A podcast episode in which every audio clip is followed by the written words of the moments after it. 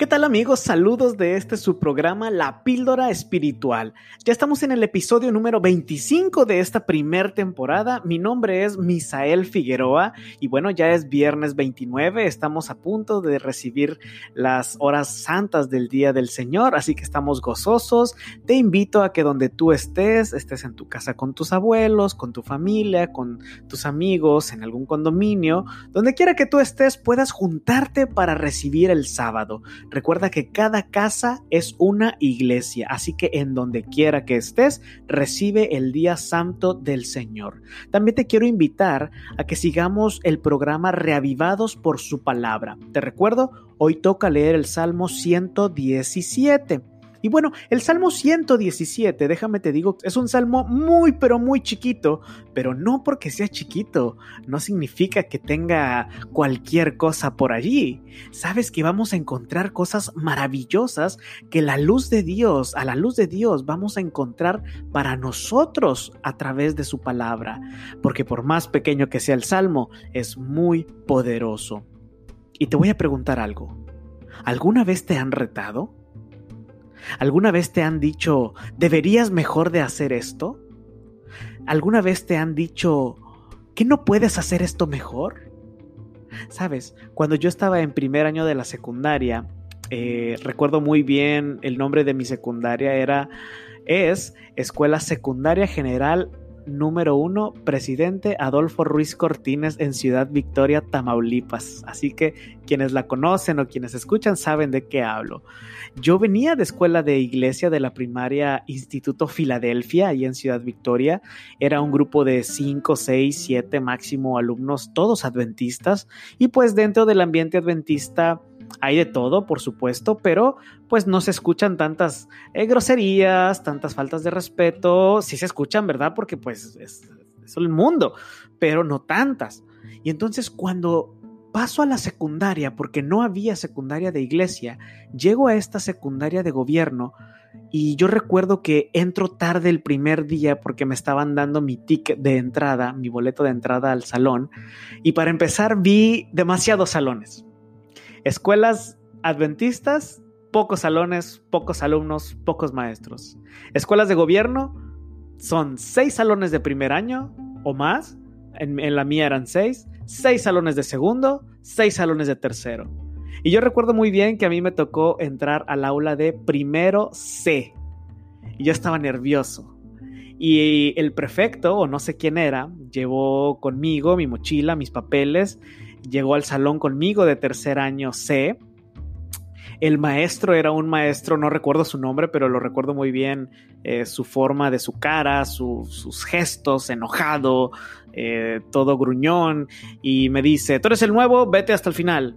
Y me mandó al final del salón, en una esquina, y por, yo no sé por qué, me tocó enfrente del niño bullying del salón de ese muchachito al que nadie quiere juntarse con él o si te juntas con él es solamente para que no te vaya a pegar.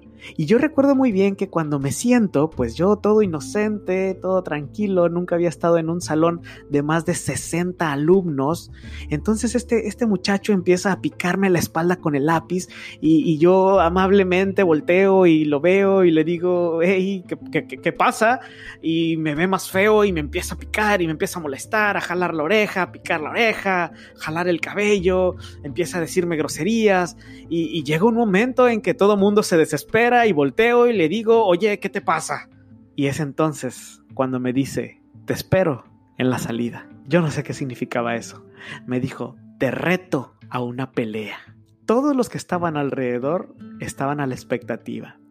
Cuando llegó la hora de salida, por supuesto que yo no sabía qué esperar de retar una pelea, no, no, nunca había peleado en mi vida, lo más que había peleado era algún empujoncito por ahí, por jugando fútbol, pero cuando llegó la hora de la salida, todo mundo se juntó y este muchacho de, de, mi edad, de, de primer año de C, del primero C, me puso una golpiza que nunca la voy a olvidar y me retó me dijo, te reto una pelea. Y cuando me golpea, yo llego a mi casa, estaba cerca, ensangrentado.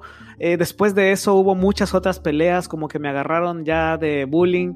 Mi hermana Claudia no me va a dejar mentir, yo llegaba todo golpeado a veces a la casa, ensangrentado. Me venían persiguiendo, corriendo desde la escuela a la casa y yo llegaba corriendo, llorando y le decía, Claudia, diles que no estoy, que no me encuentro. Y, y mi hermana me limpiaba la sangre y mi hermana le decía, no está, ya se fue o no ha llegado, etc. Cuando te retan, es difícil. Y este salmo es bien interesante porque el salmista hace un reto, pero no es cualquier reto, no es un reto de, de, golpear a alguien, no es un reto de venganza, no es un reto de métete con alguien para que lo haga sufrir. El salmista hace un reto al pueblo para alabar el nombre de Dios. Lo que hace aquí el salmista es desafiar al pueblo, es retarlo y decirle, alaben a Jehová, los estoy retando. Todas las naciones, todos los pueblos, los reto, los desafío a que alaben a Jehová. Esa es la gran diferencia de un reto al reto de un hijo de Dios. ¿Por qué? ¿Por qué, Señor? ¿Por qué te comportas así conmigo?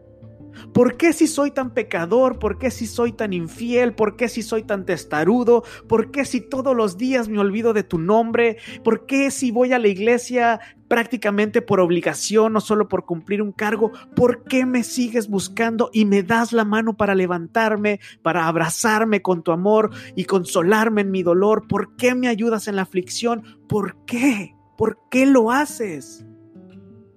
Porque la esencia de Dios es la esencia de la misericordia para sus hijos. Dios es un Dios fiel y en su fidelidad es eterna. La fidelidad de Dios es para siempre. Por eso el salmista dice, alaben, elogien, reconozcan a Dios porque Él es fiel. Te reto, querido hermano, a que alabes a Dios por su fidelidad. El salmista te está retando a que en tu condición de pecado y de lejanía de Dios lo busques y lo alabes. ¿Te das cuenta la importancia de este pequeño salmo? En un mundo donde todo se quiebra, el dinero, las familias, los valores, absolutamente todo se quiebra, lo único que no se quiebra, lo único que es inquebrantable y jamás, jamás se va a quebrar y siempre se va a mantener eterno es en esencia es la misericordia de Dios para sus hijos. La respuesta está en el versículo 2 y el final.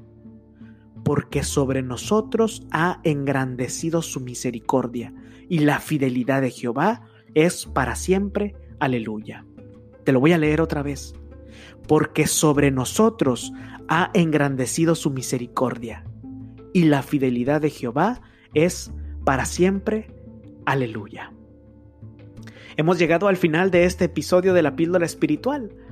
Muchas gracias por quedarte conmigo. Por favor, comparte este episodio, compártelo con tus amigos en las diferentes redes sociales, síguenos a través de las diferentes redes sociales que aparecen abajo en la caja de descripción. Uh, acéptanos eh, la campanita en YouTube, síguenos a través de Anchor, de Spotify y por favor contáctanos a través del correo electrónico que es la píldora espiritual Suscríbete al canal de YouTube, por favor, y con gusto te vamos a responder. Y recuerda, Maranata, Cristo viene.